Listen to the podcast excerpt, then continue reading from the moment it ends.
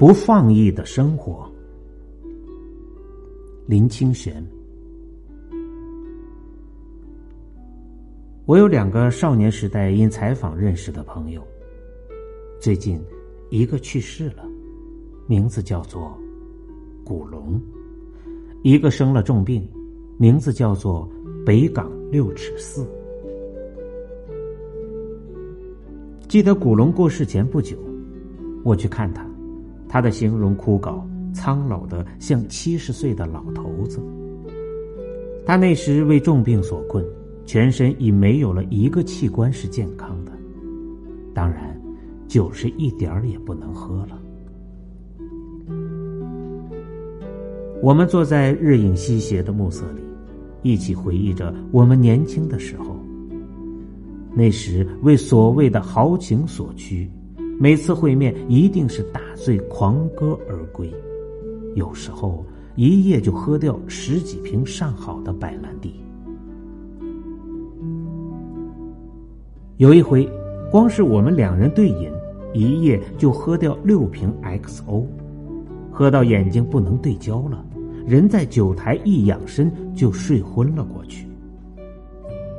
想起来，那已是八年前的旧事。那年我二十三岁，古大侠。四十岁，谈到这些，古龙说：“你小的时候酒量、酒胆都是一流的，可惜我病成这样，否则真能再畅饮一番。”我不知道说什么，两人沉默了一阵。古龙突然说：“其实。”我很后悔以前过那么放纵的生活，尤其在酒色上面，荒唐的太久了。我所认识的古龙是向来不说丧气话、不表示悔意的。听他这样一说，反使我吃了一惊。他接着又说：“你以后要少喝酒呀。”我早就戒酒了。我说：“古龙先是露出诧异的神色，那神色就像所有认识我的朋友听到我戒酒的消息一样。然后马上转为欣慰的说：‘酒不是什么好东西。’其实，古龙的酒名之盛，并不亚于他的武侠，在他的朋友里。”我的酒量是排名在后面的，他的许多朋友都有把威士忌当白开水喝的本事，和他们喝酒，就像亲见了古龙小说中狂饮放歌的场面。喝酒也使古龙付出了十分惨痛的代价，他的婚姻失败了，妻子远离，临终时竟没有亲人在身旁。含恨而去。他大部分的社会新闻都是因酒而起。在北头被砍杀的那一场，也是由于纵酒的关系。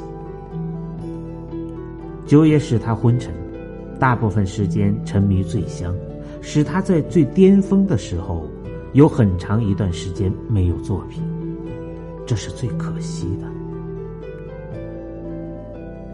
从他劝我不要喝酒那一次以后，我没有再见过古龙，因为他虽然过世了，此时才四十八岁，死因完全是酒引起的。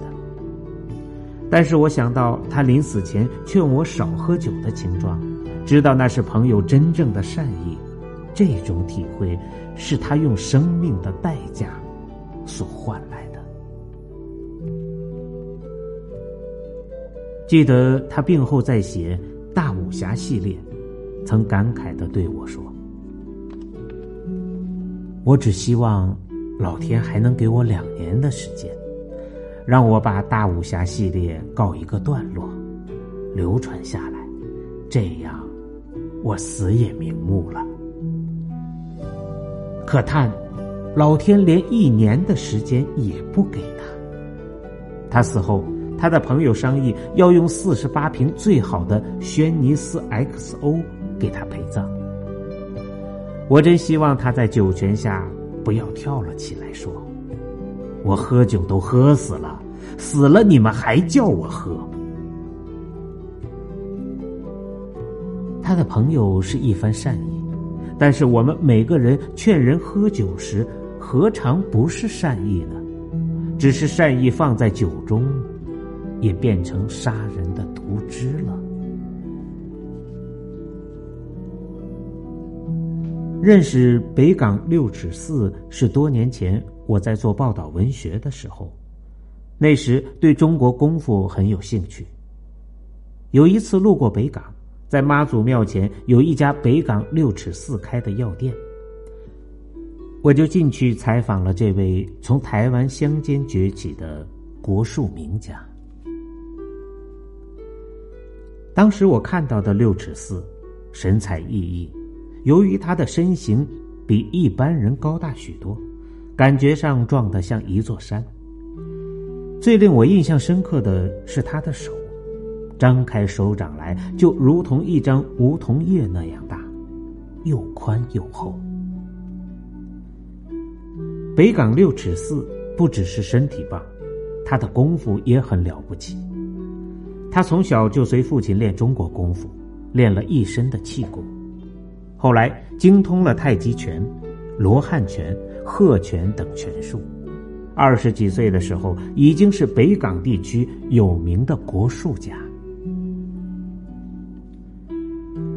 他的本名叫陈正行，因为身高正好是六尺四，后来国术界的人就叫他北港六尺四，本名反而被遗忘了。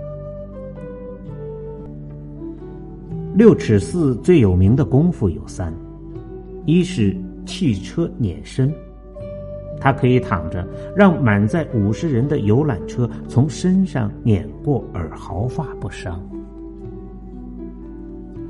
二是单手抓人，他可以一只手抓起体重八十八斤的壮汉向上撑起。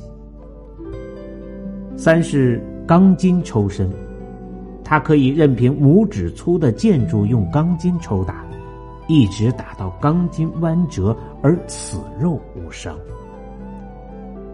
以这样的功夫，恐怕在台湾也难得找到像他一样刚强的铁汉。后来，我每次路过北港，总会去看看他，发现六尺四虽然名闻天下，性格是非常朴实的。他勤劳，有责任感，娶两个太太，为了维持两个家庭，终日在外奔波卖药。他幼年失学，因此几乎没有别的嗜好，唯一的嗜好就是喝酒。他的酒量比古龙还好，他一次可以喝掉三大瓶的金门高粱，像花雕绍兴一次可以喝八瓶到十瓶。至于啤酒，那就更不用说了，他把乡下一间小店所有的啤酒都喝光了也不会醉。这位功夫行家。性格非常谦虚温和，他酒品很好，喝了酒后也不闹事。去年十一月，北港六尺四病倒了，病因是脊椎骨腐蚀和高血压。造成这些病的原因，除了自恃身强体壮、劳累过度，就是过量的饮酒。现在，北港六尺四。铁打的金刚正躺在病床上，脊椎用支架撑着，血压以药物控制。这位缆车压不倒的人，却被黄汤灌倒了。那些自以为身体奇棒无比、自以为年轻可以挥霍的人，放纵饮酒之时，请想想北港六尺四吧。他今年才四十八岁。是多么年轻有为，可是由于饮酒枉费了二十几年时间，才练出的武功。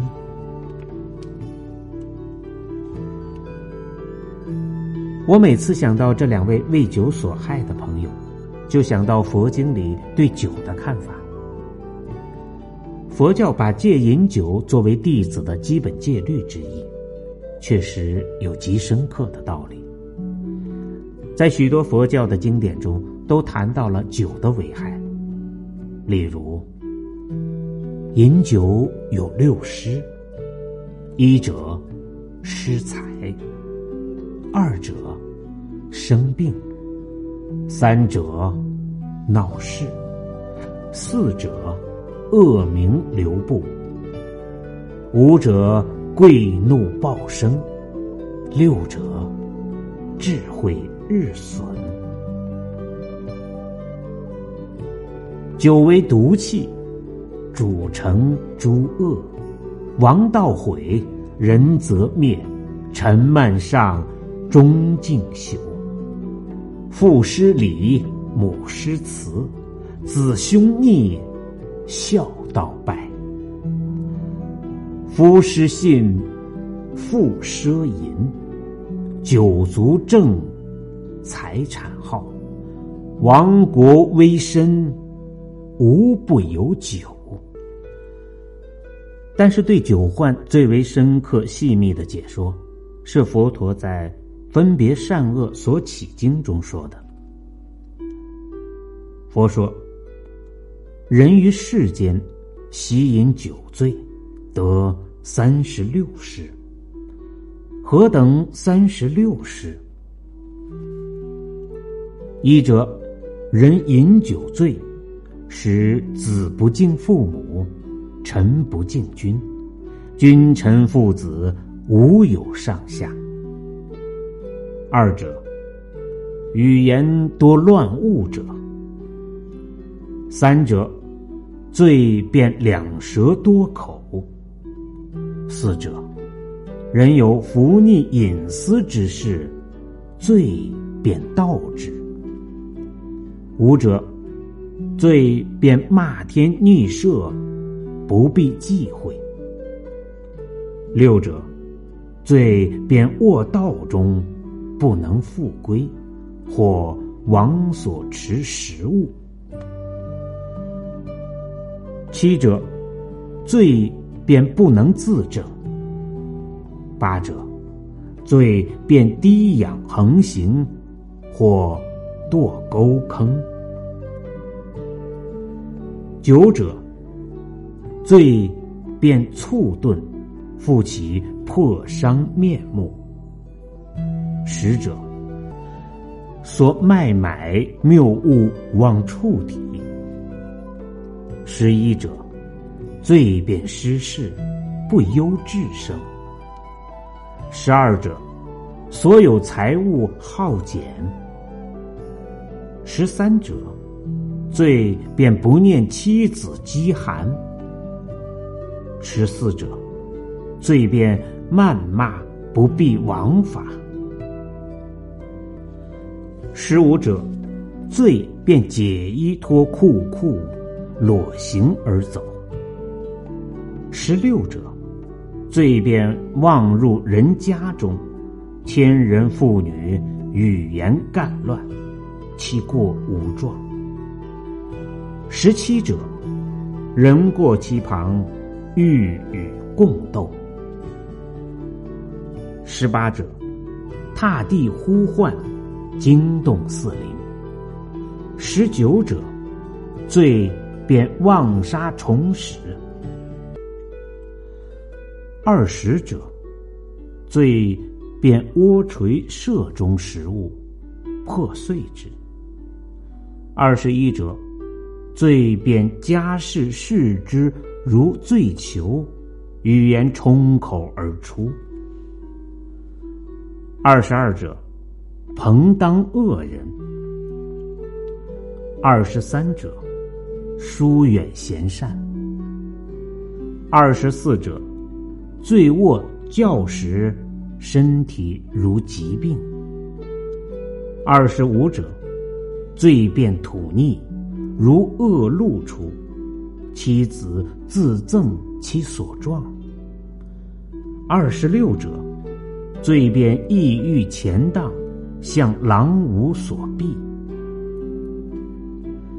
二十七者，罪便不敬明经贤者，不敬道士，不敬沙门。二十八者，罪便淫逸，无所畏避。二十九者，罪便如狂人，人见之皆走。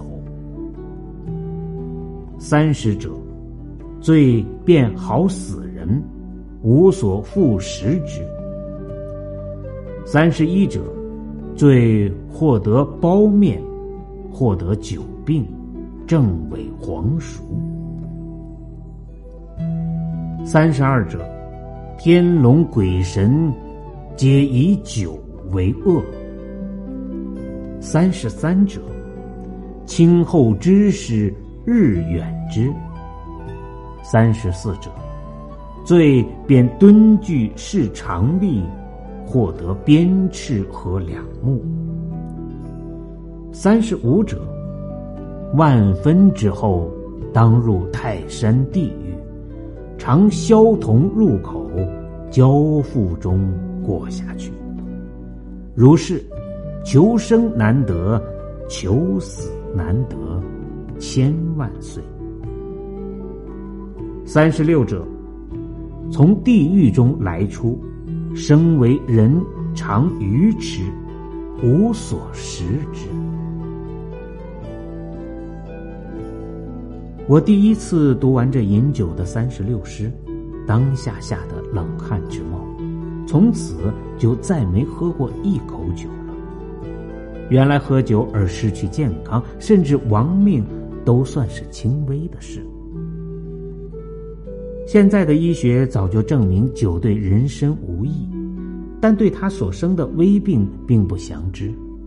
但是在两千多年前，伟大的佛陀已经明白的说出了这种危害，并且把它当成重要的戒律。